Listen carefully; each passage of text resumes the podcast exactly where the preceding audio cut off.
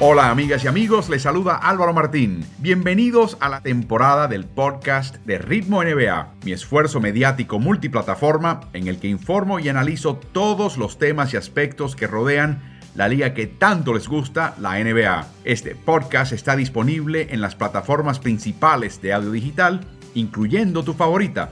Así que suscríbete a Ritmo NBA para no perderte episodio alguno.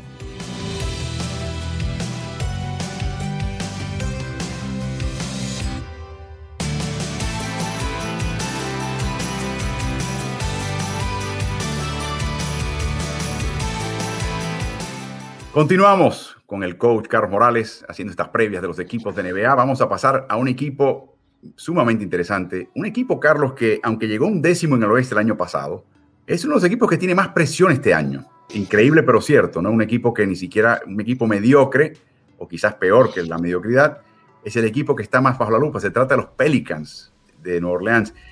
Y David Griffin, que es su gerente general, Carlos, un equipo que terminó despidiendo a Stan Van Gundy, empleando un técnico novato en Willie Green, aunque se habla muy bien de Willie y fue un jugador en la NBA. Eh, es un técnico debutante en un año tan crítico para este equipo y también cuando ves las incorporaciones y bajas, te das cuenta que rebarajaron el elenco importantemente. O sea, se palpa un poquito la ansiedad y la desesperación en Nueva Orleans, Carlos. Sí, definitivamente que, que se palpa y se palpa precisamente porque su figura más importante en este momento, el joven Zion Williamson, eh, ya sea porque lo ha dicho directamente o porque ha utilizado la voz de sus familiares, no está contento con el equipo. Eh, él pensaba que ya este equipo a estas alturas debió haber clasificado. Él va para su tercera temporada y, e irónicamente eh, no va a comenzar la temporada. Está, está trabajando en una cirugía que, sufrió en, el, en uno de sus pies y está en recuperación. Pero este es un equipo que ya desde hace dos años estaba para más. Sin lugar a dudas que estaba para más. Por tanto, ha defraudado, ha desilusionado a su afición, ha desilusionado a algunos de los miembros del equipo. Tratan de fortalecer la posición de centro en términos ofensivos. Yo creo que Steven Adams le hizo el trabajo en términos defensivos, pero con Jonas Valenciunas hay una, quizás una garantía de más calidad en, en ese lado de la cancha, en la ofensiva este año. Y este sería el equipo de Monte Graham, es un base que puede anotar el triple con consistencia eh, Alexander Walker ya es un jugador que deja de ser promesa y que se convierte en un, jugador importante, de, no de rotación, sino de cuadro titular. Brandon Ingram ya ha estado en un par de, partidos de estrellas.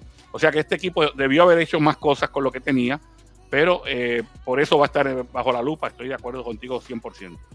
Eh, al final de la estadía de Van Gondi el año pasado, ya empezada la temporada, Carlos, hubo un cambio en la manera que este equipo estaba estructurado, sobre todo en ataque. Ya se había definido Brandon Ingram como la figura que iba a definir posesiones, por ejemplo, o partidos al final, pero le empezaron a dar más el balón en la mano a Zion Williamson, que tiene ese, esa fractura en el quinto metatarso del pie, una fractura que de no haber circulación de sangre en ese hueso, se alarga importantemente su recuperación y podría inclusive requerir una segunda operación. Fue el problema que tuvo Kevin Durant, si ustedes se acuerdan, y tomó varios meses en regresar. Volviendo al tema, Carlos, están tratando de reestructurar este equipo hasta cierto punto para facilitar un talento que tiene Williamson de, decidir con el balón lo que va a hacer, quizás también para complacerlo, pero te das cuenta que hay como que hay, como que un montón de agendas que no están definidas en este equipo. Sí, a mí lo que me llama la atención es que este equipo, a pesar de que perdió un jugador importante como Lonzo Ball eh, y también perdió a Eric Bledsoe, ha fortalecido la banca, Álvaro. Yo creo que esto va a ser eh, interesante también porque Tomás Satoransky, como sabemos, es un jugador ya veterano de esta liga que juega muy bien en la posición de base. Trey Murphy ha impresionado grandemente con su habilidad para encestar el tiro largo. George Hart es un joven veterano que a mí me encanta cómo juega en ambos costados de la cancha. Y me parece que Jackson Hayes es un jugador como de cuando hablábamos de que este equipo estaba para dar más, yo creo que el epítome de eso era Jackson Hayes, el jugador talentoso, alto, que corre la cancha, que salta fuera de, del gimnasio y sin embargo como que daba un paso para adelante y otro para atrás. Yo creo que este equipo ha fortalecido la banca. Este equipo perdió muchos partidos, lo, mencionábamos a diestra y siniestra, partidos cerrados que ellos iban dominando y se caían en el último cuarto, se caían en los últimos dos minutos de partido. O sea, no menos de 10 triunfos se les escaparon de esa manera lo cual hubiese cambiado totalmente eh, la visión que tendríamos todos de este equipo, ¿no? Hubiesen clasificado y, quizás no hubiesen hecho tantos cambios, quizás Van Gondi hubiese mantenido su trabajo. Así que eh, va a ser interesante seguir a los Pelicans y seguir la novela, porque de nuevo, Zion Williamson está en un, compás de espera de qué va a pasar con este equipo para ver si yo me quiero quedar o me quiero ir. Eh, pero él tiene que contribuir y en este momento no puede contribuir. Veremos qué pasa en el caso del Carlos. Eh, por último, y mencionabas a Jackson Hayes, cada minuto que juegue Billy Hernán Gómez, y no queremos que no juegue Billy, es un minuto que le están quitando a Jackson Hayes. Así que va a ser interesante ver la, relación de minutos de uno y otro en esa posición de reserva detrás de Balanciunas. Por último, Carlos, ¿dónde, ¿por dónde vienen los triples de este equipo? ¿Quién encesta los triples para este equipo? Bueno, eh, créelo o no, Devonte Graham es un buen, es muy buen tirador. Y yo creo que el joven Trey Murphy, tercero, eh, va a tener la oportunidad de demostrar su, su valía desde esa área. Eh, Satoransky no es un mal tirador, aunque no, no intenta mucho el triple. Eh, Josh Hart es un buen triplero de esquina cuando está abierto. Yo no creo que sea un equipo que vaya a, romper la liga con triples, pero va a tener lo adecuado, va a tener eh, suficiente para que no lo puedan irrespetar y dejarlos totalmente abiertos en el perímetro. Pero para este equipo, Carlos, nada que no sea mínimo un play-in sería un absoluto fracaso y le podría costar la chamba a David Griffin.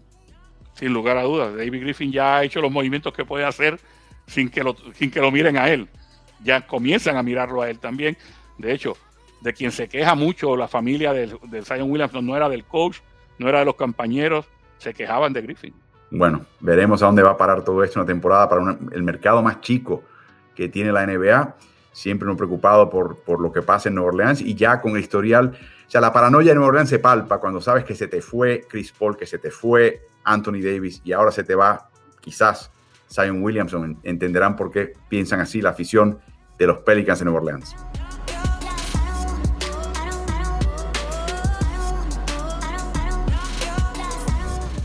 En nuestro análisis de equipos de NBA de cara a la temporada 2021-22, pasamos un equipo que el año pasado tuvo altos y bajos. Y en el momento más importante, que fueron los playoffs, de repente pierden a su figura insigne, a Kawhi Leonard, con un desgarre de ligamento. Y por lo tanto, se pensaba, este equipo se apagó. Pero ¿qué tal si les digo que le dieron tremenda pelea y eliminaron al equipo de Utah en esa serie al final sin Kawhi? Y llevaron al que fue el campeón de la conferencia Phoenix a un sexto partido. Se trata de los Clippers, Carlos, que terminaron cuartos en el oeste, pero ese cuarto es engañoso. Recuerden que perdieron varios partidos a fin de temporada para acomodarse al cuarto puesto, más bien estaban segundos en el oeste, Carlos. No sabemos exactamente cuándo regresa Kawhi Leonard y, eso hace esta, temporada algo tan y tan fascinante. Primero, porque va a ser un equipo Paul George céntrico. Todo va alrededor de donde los lleve y, y el liderazgo de Paul George. Y luego la pregunta es, si llega a tiempo Kawhi Leonard, ¿hasta dónde puede llegar este equipo? Empecemos con la temporada regular, en la cual gran parte de, esa, ese trecho no estará Kawhi Leonard. ¿Cómo ves este equipo con Paul George como su eje?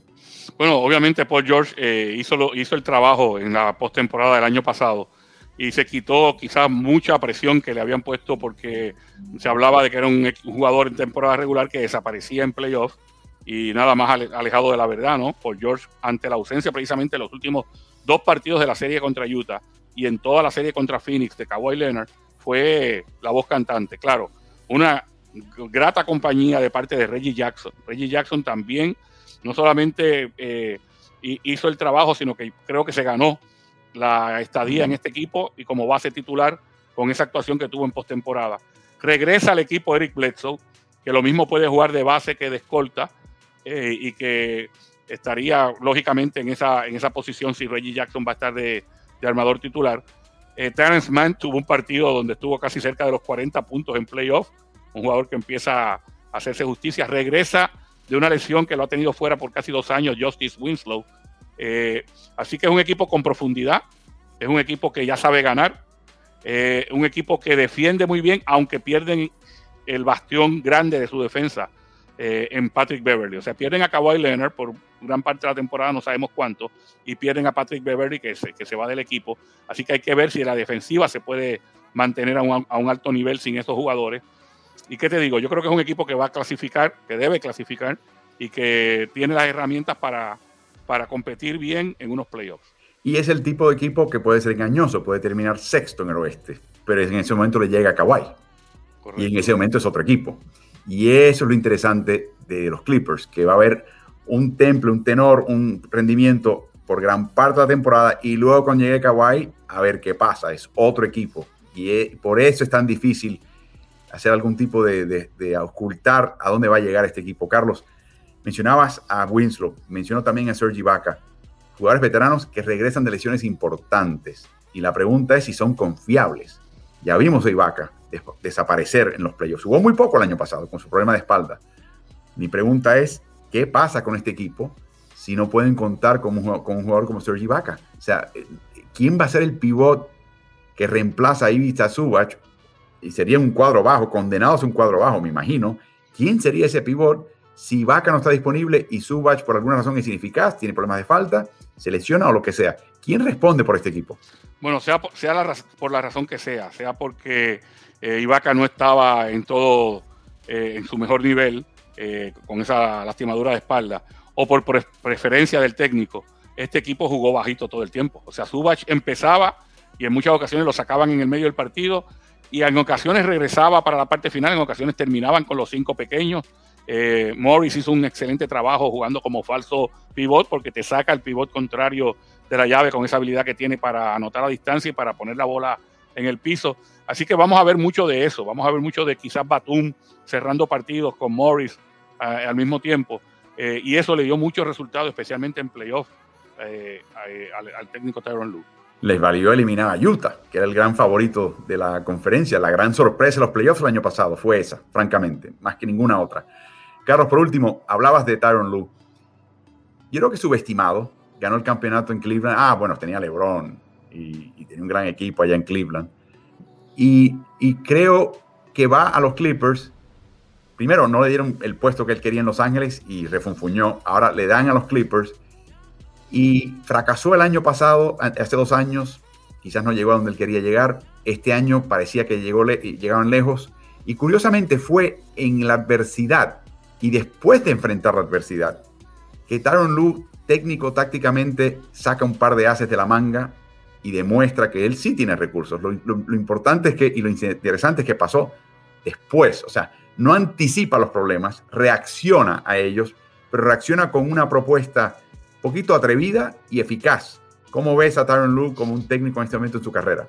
Sí, eh, eh, lo que mencionas es muy cierto. Yo creo que hay técnicos que hacen ajustes dentro de los partidos y hay técnicos que le toca, te toma un partido hacer ajustes para el próximo. Yo creo que Tyron Lue es de la segunda eh, camada, ¿no? De los que esperan al próximo partido para venir con ajustes, lo cual no es malo porque te da el tiempo para evaluar en muchas ocasiones qué fue lo que pasó, qué fue lo que funcionó del partido anterior y qué no.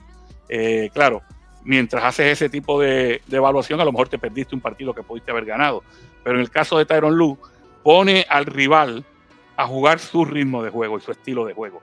Y eso siempre es incómodo para un rival.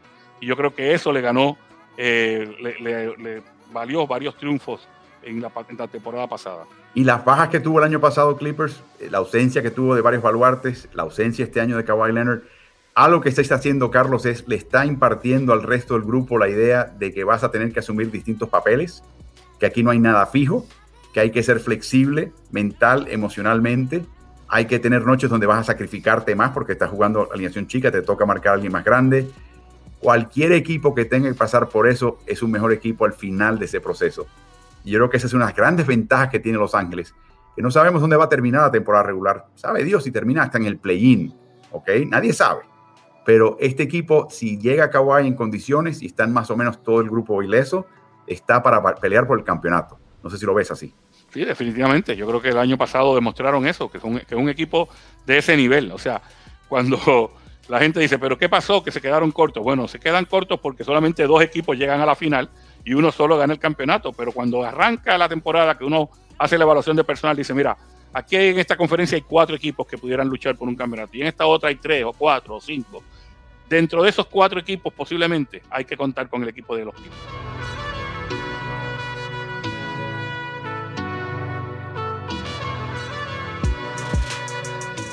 En nuestra revisión de los prospectos de equipos de NBA, pasamos al equipo de Boston Celtics, un equipo que cambió gerente general, ascendió al técnico Brad Stevens a gerente general, traen a Imi Udoka de San Antonio y de después Filadelfia.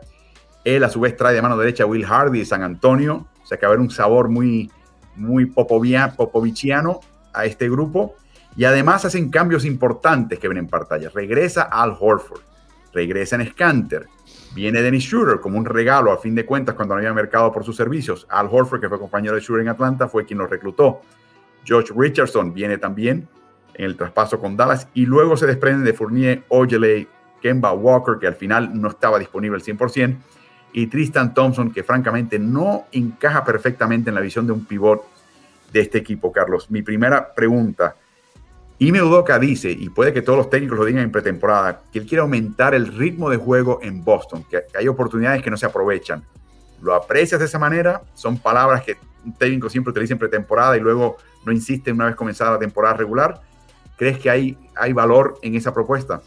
Yo creo que hay talento suficiente para aumentar el ritmo de juego. Esta, este equipo eh, tuvo unas 98 posesiones por partido.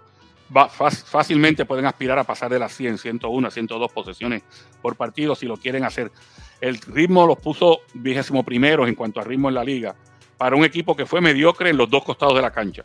O sea, fueron décimos en eficiencia ofensiva, en gran parte porque Kemba Walker eh, no, no, se pudo hacer mucha justicia durante la temporada regular y contaban con esa ofensiva de Kemba Walker. Pero decimocuartos en eficiencia defensiva, un equipo dirigido por Brad Stevens. Eso me chocó. Yo creo que este equipo de Boston, eh, ellos mismos saben que no dieron el, grado, no dieron el máximo de sus habilidades y de su talento. Y de que este es un equipo que está para más, especialmente cuando tú cuentas con Jalen Brown y Jason Tatum como jugadores híbridos, porque lo mismo tienes a uno de, alero y al otro de, escolta que los cambias de posición. Eh, tiene un Robert Williams tercero que ya empieza a hacer mella en la liga, especialmente por su habilidad defensiva para cubrir el canasto. ¿no? Yo creo que ahora las adquisiciones que tuvieron van a ayudarles en el, sentido de la defensa. Yo creo que Al Horford los va a ayudar eh, grandemente y sin lugar a dudas que George Richardson también los va a ayudar defensivamente. Pero este es un equipo que puede aumentar el ritmo de juego, puede permitir más puntos por partido y aún así tener mejor defensiva. Esto hemos hablado en otras ocasiones. No se no se determina una buena defensa por los puntos por partido que permite, sino por los puntos por cada posesión. Así que a eso yo creo que aspira el técnico Udoca. Interesante, Carlos, que él quiere que los, hombres grandes que tomen el rebote defensivo, Time Lord, Robert Williams, el nieto y luego Horford sean los que inicien el contragolpe, que inmediatamente, inclusive ponga el balón en el suelo. Horford lo hizo en una época en Boston, y con bajo Stevens y empiecen ese contragolpe y busquen la capacidad de acelerar el ritmo con un pase al frente inmediatamente después del rebote defensivo. Hablemos de la, rotación interna, Carlos. Daniel Thies, Tristan Thompson en el pasado, ahora Horford y Williams.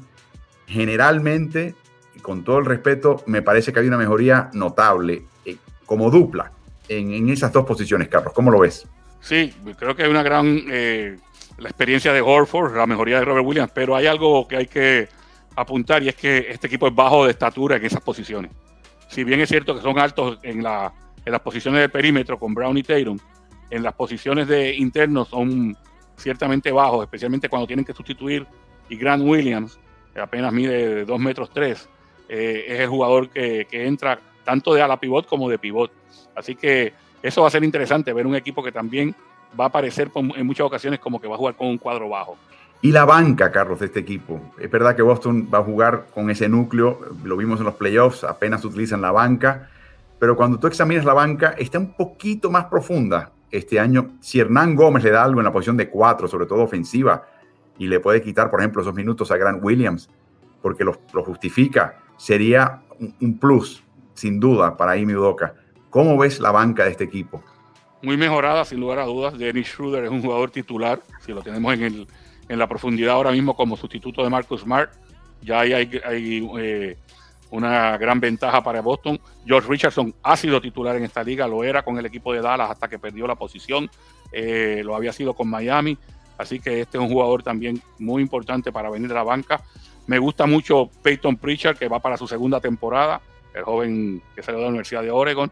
Eh, y Juancho Hernán Gómez le da versatilidad porque aunque lo, tienen, lo tenemos aquí como en la, tabla de profundidad como un 4 o un tercer 4, realmente puede jugar las posiciones 2, 3 y 4, especialmente si puede calibrar bien su tiro a distancia, ¿no? Cuando eh, eh, Juancho viene metiendo ese tiro, es otro tipo de jugador que lo mismo te puede jugar adentro que en el perímetro.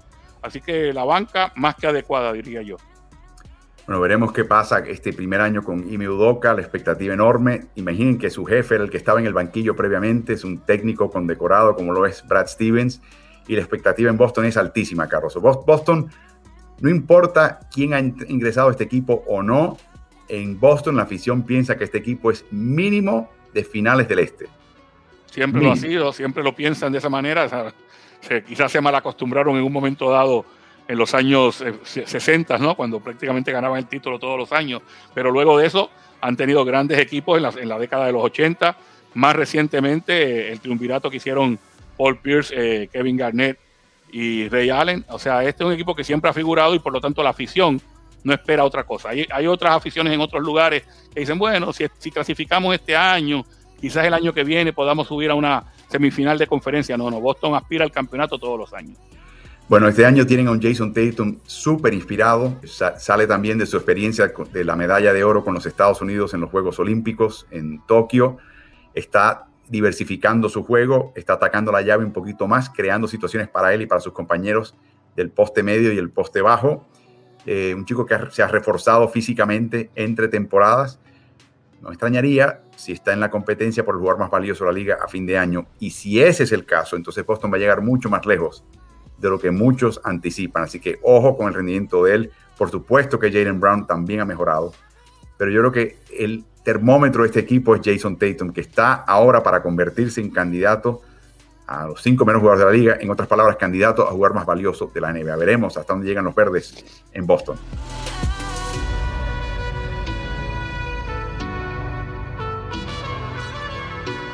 ¿Se puede subestimar un equipo campeón?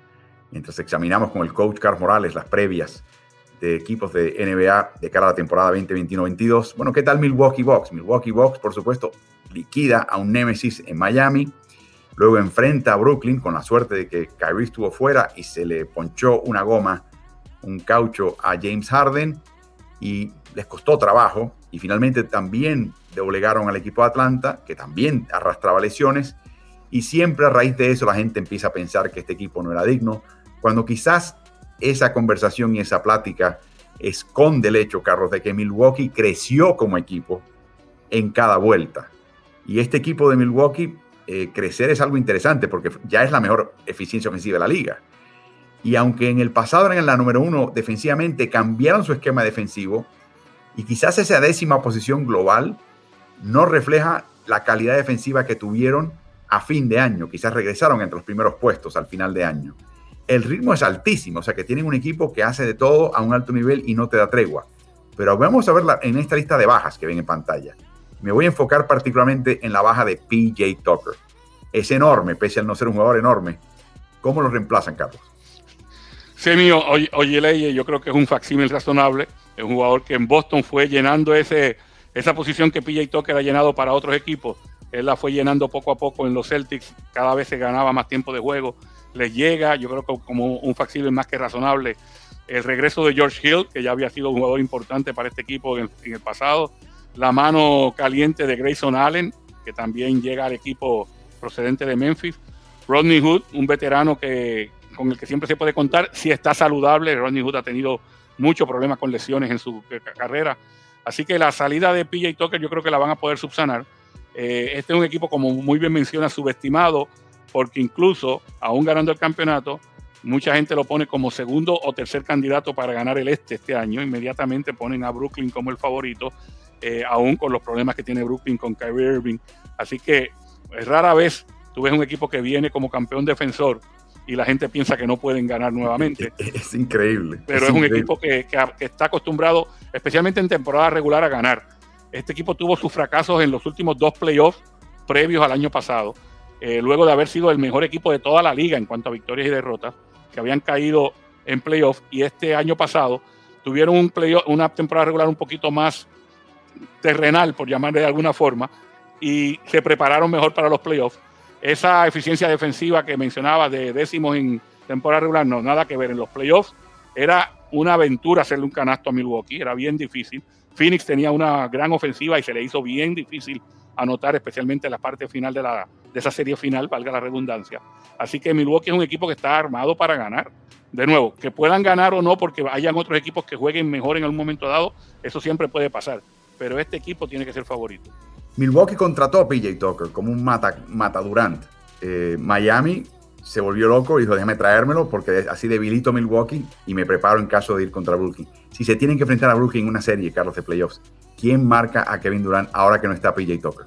Bueno, obviamente debe ser eh, Semi o puede ser el mismo Giannis Antetokounmpo. Lo que pasa es que en muchas ocasiones los técnicos, cuando tienen, eh, cuando su ofensiva recae mucho sobre un jugador, tratan de liberarlo en el costado defensivo.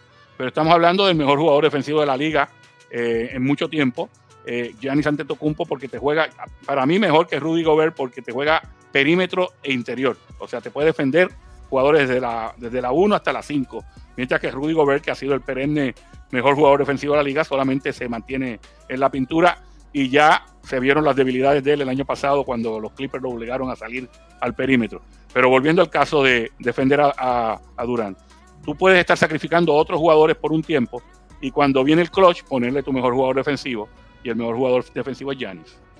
El regreso de Dante de Vincenzo no se puede minimizar, es un jugador que hace de todo, lo hace todo muy bien, encaja perfectamente en este concepto. Veremos si Grayson Allen se convierte en un facsímil razonable de ese tipo de jugador no vemos por qué no, ya empezó a dar muestras de eso en el equipo de Memphis. Hasta cierto punto, Carlos, la banca de este equipo ha mejorado un poco. Perdieron a Tucker, sí, pero han mejorado. Mencionamos a Semi Ojeley, mencionamos a Allen, eh, mencionamos a De Vincenzo, mencionamos a Hill.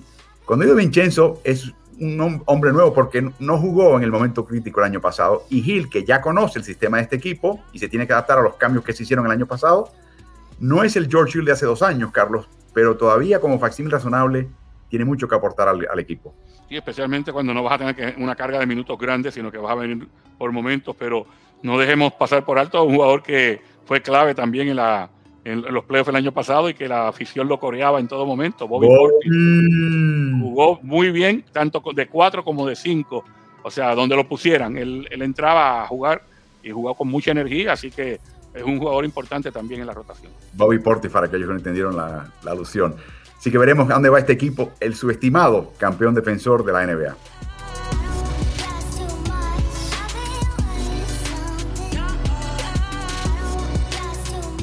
Continuamos con el análisis de equipos de cara a la temporada 2021-22 y pasemos al equipo que verdaderamente todo el mundo pensaba con la temporada regular que tuvieron, primeros en el oeste con 52 victorias y la manera que vencían a los rivales decía, no hay manera que este año no gane el Utah Jazz. Pues sabes qué, perdieron. Perdieron contra el equipo de Clippers en las semifinales de la conferencia. Ni siquiera llegaron a la final de conferencia y perdieron en seis partidos.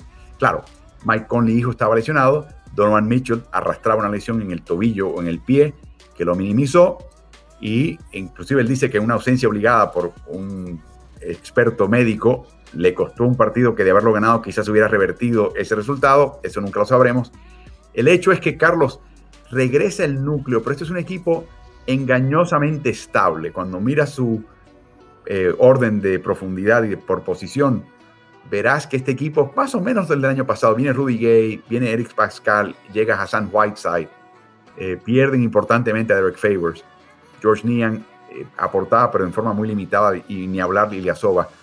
Yo creo que este equipo está pasando por una transformación. Tiene un propietario nuevo, están armando un nuevo equipo de gerencia administrativa deportiva. Le están dando más poder a Quinn Snyder.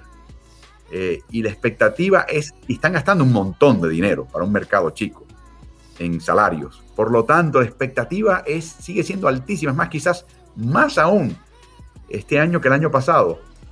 O sea que la presión que está sintiendo este equipo, interna y externa, supera la del año pasado. El año pasado se recuperaron de un traspié. Este año están tratando de justificar por qué no ganaron el campeonato el año pasado. Y la única manera de justificarlo es ganando el de este año. ¿Cómo ves a este equipo, Carlos? Bueno, un equipo que en un calendario de 72 partidos ganó 52, así de dominantes fueron, apenas perdieron 20 partidos. Un equipo que estuvo entre los mejores cuatro, tanto en defensiva, eficiencia defensiva como eficiencia ofensiva. Así de consistentes fueron. Un equipo que te puede presentar en cancha cuatro tiradores de tres puntos de más del 38% al mismo tiempo y que viven muy bien del tiro de tres puntos, pero que lo generan con penetraciones o con pases interiores. Eh, no siempre lo, generan con llegar y, lanzar. cuando tú lo ves, parece el equipo perfecto, definitivamente, un equipo con profundidad, que los jugadores que salen de la banca producen casi lo mismo que producen los titulares. Por lo tanto, tú ves ese equipo y, la temporada que tuvieron y realmente parecía que estaban para ganar. De nuevo, se encontraron con unos Clippers cuyo técnico hizo ajustes de partido en partido y especialmente cuando perdió figuras importantes, eso como que le dio la excusa para, para apostarlo todo, para apostar la casa. Y sacó a los pivots del juego y empezó a jugar con cinco perimetrales al mismo tiempo. Y eso le creó un problema grandísimo al mejor jugador defensivo de la liga, a Rudy Gobert, que si está en su salsa cuando está en la pintura, parecía un pez fuera del agua cuando estaba eh, en el perímetro. Y eso le cambió la serie a Utah. Y esa es una asignatura pendiente porque, como sabemos, el deporte, y específicamente el baloncesto de la NBA, es un deporte de copiones. Es una, el que ve un éxito de alguna forma, alguien tener éxito de alguna forma, copia la fórmula. Así que veremos a ver cuántos equipos de ahora en adelante, a la hora de la verdad, sacan a su pivot para que Rudy Gobert tenga que defender un triplero. De nuevo, puede que no lo hagan hasta los playoffs, pero viene Carlos. Y por eso me sorprendió hasta cierto punto la contratación de Hassan Whiteside. Eh, para mí es una contratación de un pivot clásico, en una estructura clásica que sí es, puede darte algo lo que te da Gobert, Gobert como Gobert no hay dos. Eh, pero lo que quizás le hacía falta a este equipo era un falso 5, un jugador que, que, está entre el 4 y el 5, que es totalmente intercambiable, que además tendría un poquito más de ofensiva que Hassan Whiteside no la tiene y se convierte, convierte en amenaza para tú poder hacerle al contrario lo que el contrario te está haciendo a ti y poder mantenerte al ritmo de un equipo como Clippers con Nicolás Batum de pivot. Esa fue la kriptonita de este equipo. O sea, le hallaron la kriptonita al Superman Gobert, Carlos. Y no veo cambios en este elenco, a menos que tú consideres que Rudy Gay sea esa persona, eh, que, que, verdaderamente puede equiparar una situación como esa que puede ser letal para ellos en playoffs.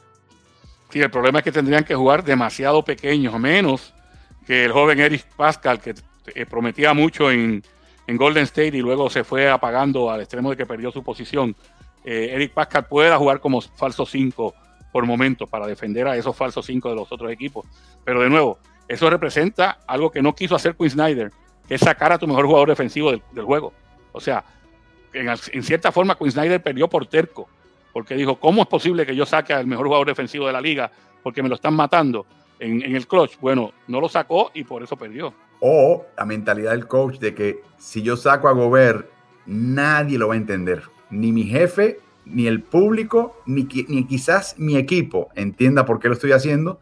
Y voy a crear una situación tóxica interna con Gobert y el resto del equipo que van a decir, ¿por qué lo sacaste? Si sin él no podíamos, no, hemos ganado hasta ahora, ¿por qué lo sacaste ahora? Te digo que Quinn Snyder, Carlos, mencionas algo interesante. Tácticamente se quedó corto. La pregunta es si él lo vio y evaluó otros factores para llegar a la decisión final que tomó. Tú sabes que puede ser que hasta haya sido ventajoso que haya perdido de la forma que perdió, porque todas esas interrogantes que tú mencionaste anteriormente eh, quedaron, quedaron más que comprobadas. O sea, el hecho de que alguien pueda decir, bueno, pero no puede sacar a Gobert ahora que viene el juego, no lo, no lo va a entender el público, no lo van a entender sus compañeros, no lo va a entender la gerencia, ahora lo entienden. Quedaron eliminados, ahora lo entienden. Sí.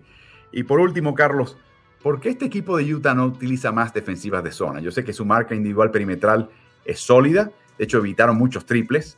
No es la mejor, la defensiva perimetral. No es Conley, Mitchell, Ingles. Hay muchos que no son defensores de primer nivel. Lo es O'Neill, por supuesto.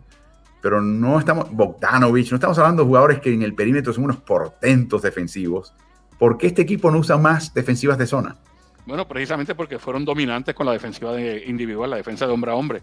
Aun cuando tienen jugadores que no, que en el uno contra uno quizás no sean tan eficaces, lo que uno hace con ese tipo de jugador, cuando tienes un protector de la pintura como Rudy Gobert, es que a ese jugador lo pones a poner toda la presión del mundo, toda la presión del mundo a ver cuántos balones puedes tocar.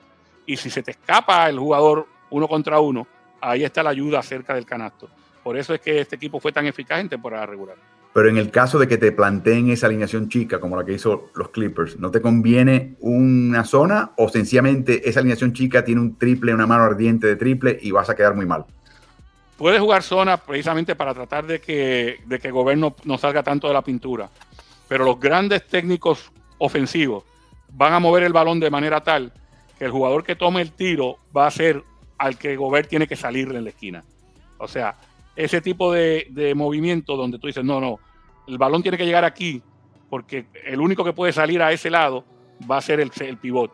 Y yo quiero el pivot que salga. O sea, tú puedes obligar al pivot a salir desde la defensa individual, pero también con buen movimiento de balón desde la defensa de zona también.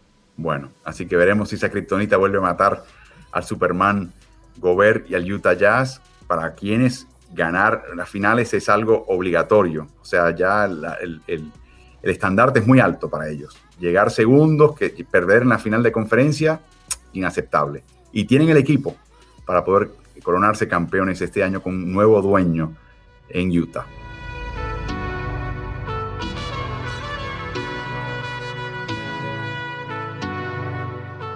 Continuamos con nuestro análisis y previas de equipos de NBA de cara a la temporada 2021-22 con el coach Carlos Morales y pasamos a dar un equipo que todo el mundo asumía el año pasado que con su triunvirato de Kyrie Irving, de James Harden, de Kevin Durant y el resto de un reparto secundario, este equipo era, era de campeonato y no menos de campeonato, era por cuánto ganarían. Curiosamente, acabaron jugando juntos un puñado de partidos en los cuales dominaron, pero finalmente primero se lesiona Kyrie Irving y luego se lesiona el legiotibial James Harden, quedan disminuidos y el equipo campeón de Milwaukee les pasa por encima finalmente en un partido y una serie mucho más reñida, pese a que era Durant y medio Harden sin Kyrie. Este año vuelven a traer un reparto de veteranos. A Marcus Aldridge, después de haberse retirado, dice que le queda un poquito más en el tanque y su corazón está bien. Veremos. James Johnson es un facsímil razonable de eh, Blake Griffin. Podría estar ahí para eso. Millsap es un jugador que todavía le queda un poquito en el tanque. Patty Mills también está viendo el cierre de su carrera. Aquí va a tener un papel interesante. Bembry no estoy seguro si por salario va a permanecer en este equipo descartan, Carlos, a los que ven a la derecha en la pantalla. Para mí el más importante de todos es Jeff Green, eh, que es un jugador que fue clave, sobre todo ante la ausencia de uno de los tres grandes, particularmente si era Durant o si era Harden. Eh, Green resolvió muchísimo. Eh, sabemos ya también que Kyrie Irving no va a, a comenzar con el equipo. Y digo comenzar, aunque el equipo lo descarta por toda la temporada, porque la ordenanza municipal de Nueva York podría cambiar el titular esta mañana en el diario de Nueva York es que la pandemia está cayendo. Estamos llegando a un punto donde en gran parte del país, de los Estados Unidos, la pandemia ya no es pandemia, ya es algo más controlado, ya es una epidemia. Eh, por lo tanto, podría cambiar esa ordenanza y le podría permitir a Kyrie regresar al, edificio sin vacunarse. Eh, una pequeña nota al calce, interesante el tenor de Steve Nash 48, 72 horas antes todavía pensaba que había la posibilidad de que pudiese jugar los partidos de alguna manera Irving. Habla el equipo, habla Irving y le preguntan al día siguiente de los comentarios de Irving. Dice, la verdad es que no los vi, estaba muy ocupado, pero estoy interesado solamente en los que tengo en mano. O sea, fue mucho más frío eh, Nash, que normalmente no lo es en este caso. O sea, que están, hay un frente frío hacia Kyrie Irving. Así que vamos a considerar que por, por gran parte de la temporada, sino toda la temporada, Asumamos que Irving no juega con este equipo, Carlos. ¿Hasta dónde llega Brooklyn? Eh, puede llegar primero en el este todavía. O sea, cuando el, problema cuando tú pierdes una superestrella como Kyrie Irving es que te olvidas de que tienes dos superestrellas tan buenas o mejor. Eh, en el caso de Kevin Durant, sin lugar a dudas, mejor que Kyrie Irving. En el caso de Harden, tan bueno o mejor que, Kyrie Irving. Y que tienes un equipo compacto, que tienes un equipo con, con grandes eh, profesionales, veteranos. Parimil es un veterano eh, Blake Griffin, eh, que perdiste un gran jugador en Jeff Green, como veterano que podía jugar lo mismo de titular que venir de la banca, pero que los otros descartados ya habían perdido su puesto el año pasado. Y Andre Jordan no jugaba. Chiosa, Tyler Johnson y TLC, me acuerdan más la burbuja. Jugaron mucho más en la burbuja y jugaron muy bien, dicho sea de paso, que lo que jugaron el año pasado. habían, entraban en los momentos básicamente que los partidos estaban definidos. Así que este es un equipo que perdió muy poco, y que, y que francamente perdió muy poco aún perdiendo a Kyrie Irving, porque no lo tuvieron en gran parte de la temporada del año pasado. Esa es una de las, de, las ventajas con las que cuenta Steve Nash, que ya sabe que puede depender de dos de los otros, de los tres jugadores superestrellas y aún así tener un equipo ganador. Bueno, Kevin Durant tiene un perenne candidato a jugador más valioso. Muchos dicen que debería serlo, es el mejor jugador de la liga en este momento, Carlos, para muchas personas. Eso es un debate, de nuevo, totalmente individual sin criterio, así que vamos a no entrar en ese tema. Lo que sí te iba a preguntar es, en días que le tengan que dar descanso a Harden, ¿por descanso o por lesión? quién ayuda a manejar el balón y quién se encarga de ser la segunda voz anotadora de este equipo. ¿Cuáles serían los candidatos llamados a eso? ¿O cómo, cómo encararía esa ausencia Steve Nash y el equipo de Brooklyn? Bueno, ofensiva van a tener de masa, aun cuando Harden tenga que descansar. Patty Mills puede pasar al, cuadro como un falso point guard. Digo falso point guard porque simplemente traería el balón a, territorio ofensivo, pero ese no es su fuerte. Su fuerte es salir de cortinas y lanzar el triple. Tienen a Joe Harris, que es un triplero, eh, y tienen la experiencia anotadora de Blake Griffin y el regreso de la Marcus Aldridge, que luego de haberse retirado decidió que está suficientemente saludable para dar otra oportunidad. Van a tener mucho ataque. Esa gente no van a tener problemas porque le, falten los puntos. Y la posición de pivot, Carlos, el, pivot clásico de este equipo. Aldridge, no sé si podemos contar con él todo un año, francamente.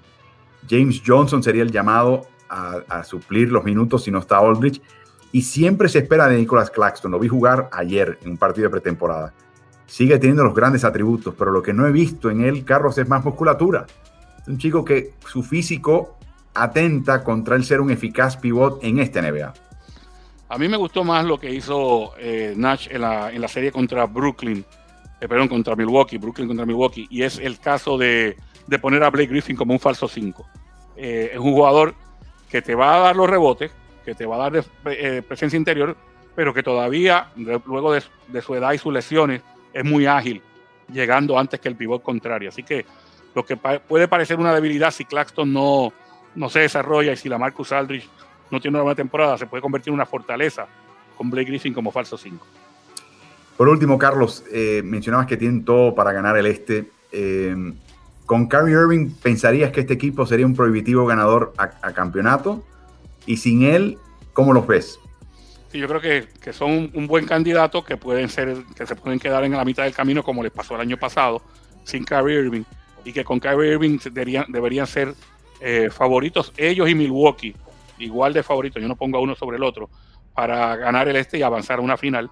Y obviamente en una final, Brooklyn, si tuviera a sus tres elementos, yo lo pondría de favorito contra cualquiera, ¿eh? incluyendo a, los Lakers que están con todas esas eh, estrellas laureadas y, veteranas. Así que veremos eh, lo que decide el COVID. Siempre decimos que uno propone y el COVID dispone. Y en el caso de los Brooklyn Nets están en espera de un cambio de ordenanza. Dicho sea de paso, hubo un pequeño cambio, Carlos, para permitirle al practicar en ciertas instalaciones en Brooklyn. Hacia el final, antes de que cambiase de actitud la gerencia del equipo con Kyrie la ciudad puede reevaluar eso en cualquier momento y en el momento que la ciudad permita que una persona no vacunada entre en un lugar cerrado para trabajar, Kyrie se puede reintegrar al equipo de lleno. Y eso sería un factor importante. Así que estoy seguro que la jefatura de Brooklyn está llamando a la ciudad de Nueva York para ver qué están pensando hacer y cómo va la cosa y enviándole eh, copias de los informes de contagios en Nueva York que están en todos en descenso para ver si en algún momento se reintegra a ellos Kyrie Irving, porque con él llegan a otro plano.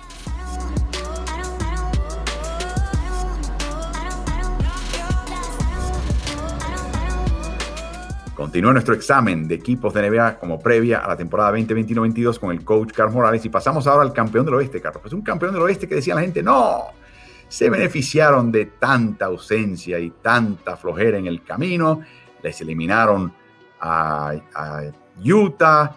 Los Ángeles Lakers llegó totalmente diezmado. También se enfrentaron a un equipo de Clippers que estaba en las últimas. Fue un equipo dichoso.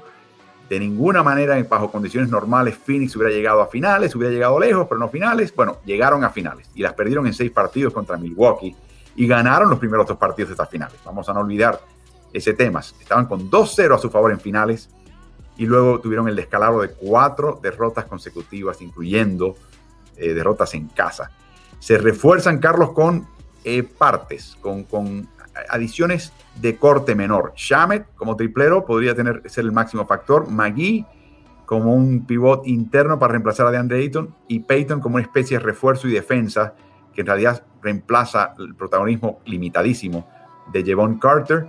Y entre las bajas que tienen Carlos, Pierden a Carter, pierden a Tory Craig y a Tuan Moore, que sí eran el tipo de veterano en la rotación que tú insertabas en la cancha y confiabas en ellos. Pero en realidad estamos viendo un equipo similar al año pasado, pero con la experiencia de playoffs.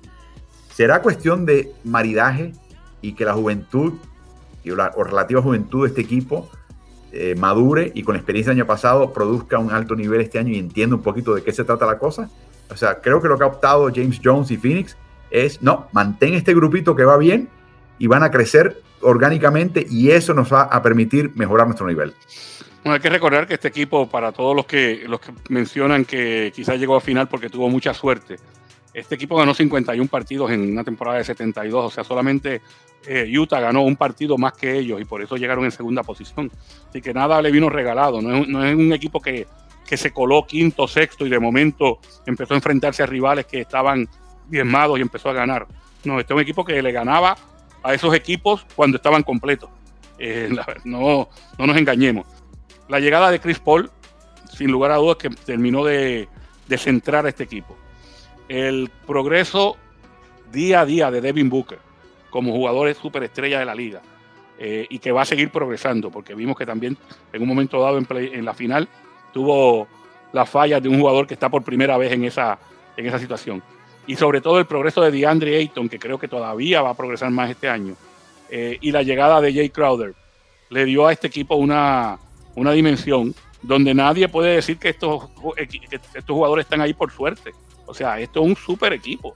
Eh, luego tiene jugadores jóvenes como Michael Bridges, eh, Cameron Johnson, que son intercambiables. Lo mismo uno puede ser titular que el otro venir de la banca. Te dan triple, te dan defensa, te dan energía. ya están con esa experiencia ganadora eso no se puede subestimar cuando ya tú tuviste éxito. El éxito trae éxito. Así que eh, Phoenix fue un justo eh, ganador del oeste y porque tú solamente te puedes ganar a los que se enfrentan a ti, tú no te puedes ganar a los que no están. O sea, la gente que le quita mérito a alguien porque se enfrentó a un equipo diezmado, lo que no entiende es que no es culpa tuya como equipo ganador que el otro equipo esté diezmado. Tú simplemente te presentas en, en la cancha con lo mejor que puedes dar y el otro equipo con lo mejor que ellos puedan tener y le vas a ganar, bueno, pues entonces tienes todo el mérito del mundo. Así que Phoenix para mí tiene todo el respeto y es un equipo que hay que tener muy en cuenta este año nuevamente. Interesante, Carlos, que, lo hablábamos del equipo de, por ejemplo, de, de Milwaukee, hablamos del equipo de Boston, hablamos de eso del equipo de Brooklyn. Ese pivot reserva, que es casi un 4 jugando de 5, es un 5 falso, lo tiene Phoenix pero se trata de Dario Saric, el croata, y él estuvo lesionado en, los playoffs del año pasado. Y además comienza este año con la lesión, y esa lesión lo va a sacar de contienda por gran parte este año. O sea, no podemos pensar que estará de vuelta, quizás al final de unos playoffs, quizás cerca de unas finales, se pueda ver eh, a Dario Saric de vuelta. Traen a Yabel Magui. ¿Le funciona o sencillamente hay que esperar a que regrese Saric? No, le funciona de forma distinta. O sea, lo que hacía cuando llegaba Sari, cuando entraba Sari por DeAndre Ayton era bajar el cuadro, jugar con una ofensiva más abierta, donde él muchas veces recibía en el poste alto para entonces crear situaciones. Esto no lo van a hacer con, con Javel McGee. Lo que van a hacer es tratar de mantener el mismo esquema de cuando Javel McGee esté sustituyendo a DeAndre Ayton que cuando Ayton esté en cancha. O sea, son dos pivots altos eh, que pueden jugar cerca del canasto en el caso de Javier Magui no es tanto darle, darle el balón para que trabaje uno contra uno, sino esconderlo en la línea de fondo para que cuando hayan penetraciones él termine con el pase y la, y la clavada, como lo han utilizado otros equipos. En el caso de DeAndre Ayton, cada vez más le están dando el balón en el poste y él eh, no defrauda, cada vez se, da, se da cuenta el equipo que ese es un arma que pueden tener a futuro. Pero van a, van a ser dos cuadros distintos cuando, eh, cuando juegue Javier Magui como pivot versus lo que era tener a Saric sustituyendo como pivote. Y va a ser bien interesante, por ejemplo, ver cuánto tiempo pasan juntos en cancha Paul y Booker junto a Landry Shamet, que va a obligar a la defensiva contraria a colocarle a alguien encima, en el perímetro, y le abrir la cancha tremendamente a este equipo de Phoenix. Eh, Carlos, por último, te voy a dar los cuatro nombres y están en distintas etapas en sus carreras, pero eh, para ver ¿Qué, anticipas de ellos en cuanto a su progreso este año? Comenzando de menos a más, comenzando con Cameron Johnson. Pues de nuevo, Cameron Johnson es un jugador que te va a dar energía, que va a hacer lo que el coach le pida que haga, que tiene puntos en las manos, especialmente a larga distancia, eh, y que defiende. Entonces, yo creo que es ese tipo de jugador que lo puedes insertar en cualquier momento y tener confianza de que te va a ayudar. Eh, Michael Bridges básicamente te, repito todo lo que dije de Cameron Johnson, con la excepción de que él ha tenido la oportunidad de titularizar en vez de tener que venir de la banca. Pero es un jugador que le añadió el triple a su juego, no lo tenía consistentemente cuando jugaba para la Universidad de Villanova, no lo tenía cuando llegó a la NBA. De hecho, el tiro sigue siendo un tiro un poquito feo, pero lo está, lo está encestando. La energía que pone en los dos costados de la cancha, cómo corre la cancha, cómo defiende, cómo ayuda y rota. Eh, todo eso yo creo que es un, un, activo bien importante para el equipo. De Andre Ayton. De Andre Ayton sigue progresando ante nuestros ojos, especialmente en recibir el balón y hacer cosas con él. Es un buen jugador defensivo, va duro a los rebotes, todavía tendría que estar más, eh, quizás, eh, activo por más tiempo, y eso yo creo que es estamina, ¿no? De seguir recuperando estamina, porque cuando se cansa su juego baja y se da cuenta de eso, el técnico lo tiene que sacar para darle cuatro o cinco minutos de descanso. Pero según vaya estableciendo más estamina este, y siga progresando con juego de espalda al canasto, este va a ser un pivot que va a dar mucho de qué hablar. Y por supuesto evitar faltas personales que te van a estar cazando y evitar caer en una mentalidad depresiva si estás en problemas de falta, como que se apaga demasiado para, para lo que él puede aportar por último, Devin Booker, Carlos, te estamos hablando ya de un jugador que podría ser candidato a MVP aún dentro de un esquema de Phoenix que reparte el protagonismo. Sí, definitivamente. Devin Booker debe seguir mejorando defensivamente para convertirse en un jugador que sea eh, realmente de élite en los dos costados de la cancha. No es un mal jugador defensivo, pero no es su prioridad en este momento. Y toma de decisiones. Eh, no siempre forzar el tiro es la mejor opción. En muchas ocasiones tienes que mirar a ver por qué es que no estás abierto, por qué es que te mandaron dos jugadores a marcarte, y es obviamente por tu gran capacidad ofensiva, y posiblemente puedas habilitar mejor un compañero. Esa toma de decisiones todavía la tiene que seguir trabajando, pero es, es una superestrella que va, sigue creciendo ante nuestros ojos. O sea que este equipo es otro de esos candidatos a finales. Sin lugar a dudas. Veremos qué depara la temporada 2021-22 a los campeones defensores del oeste, Phoenix Suns.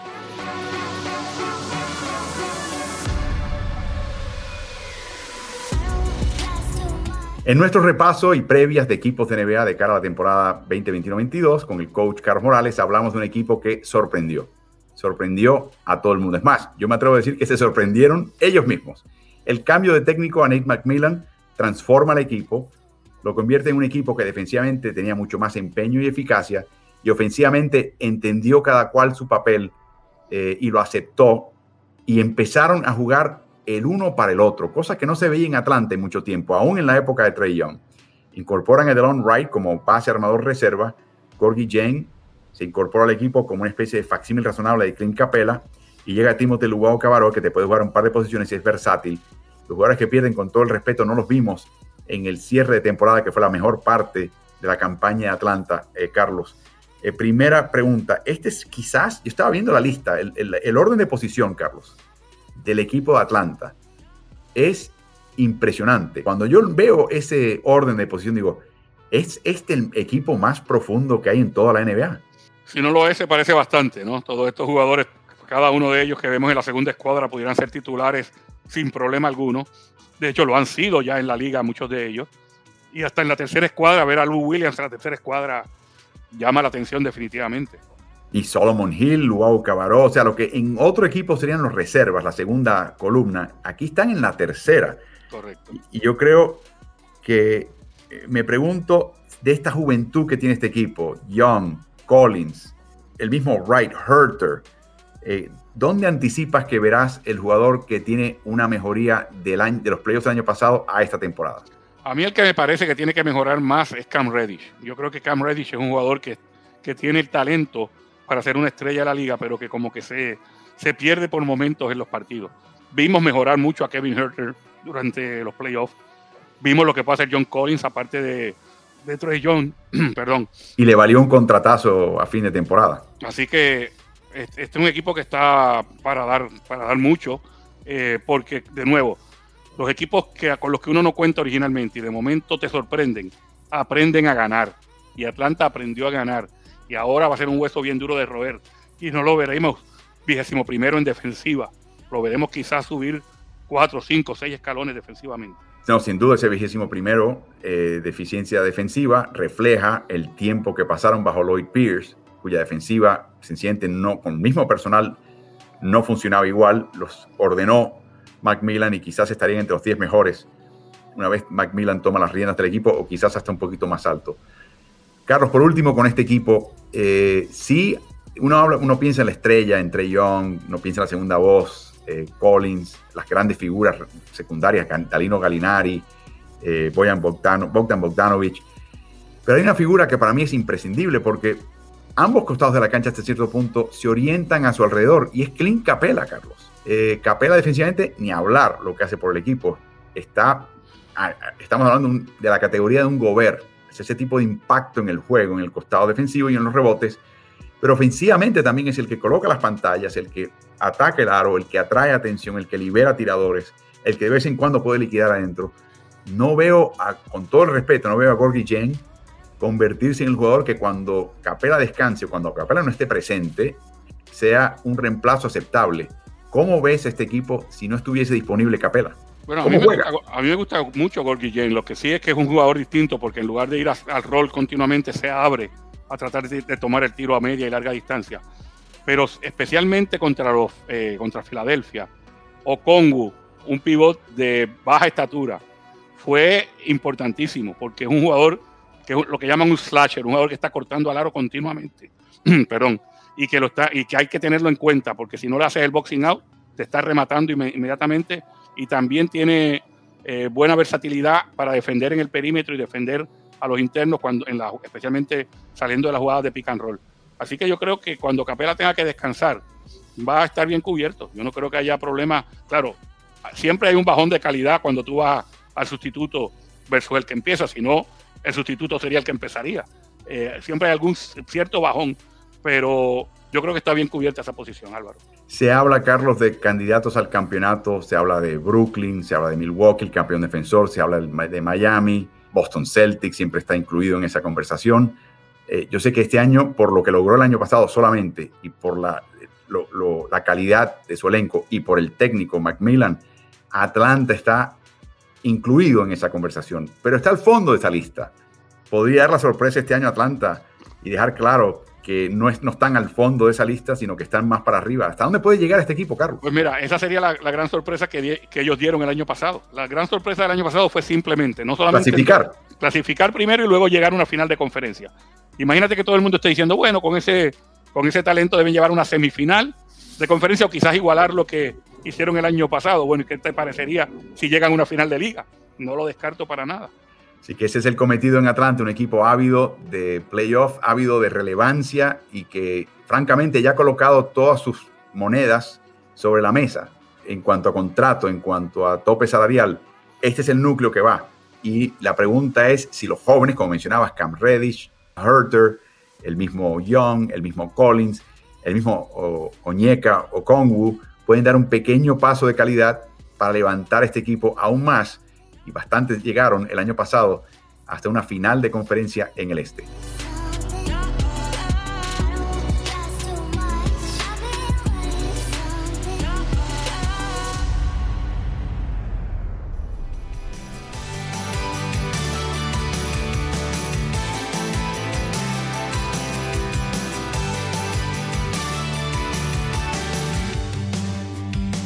Si te gusta el contenido de nuestro podcast, te pido que te suscribas y nos des buenas calificaciones.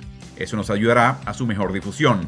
Y corre la voz, porque Ritmo NBA es el nuevo canal multiplataforma digital de información y opinión de quien les habla Álvaro Martín. Lo puedes hallar en Twitter, en Instagram, en Facebook y en YouTube. Búscanos siempre como Ritmo NBA. Hasta el próximo episodio.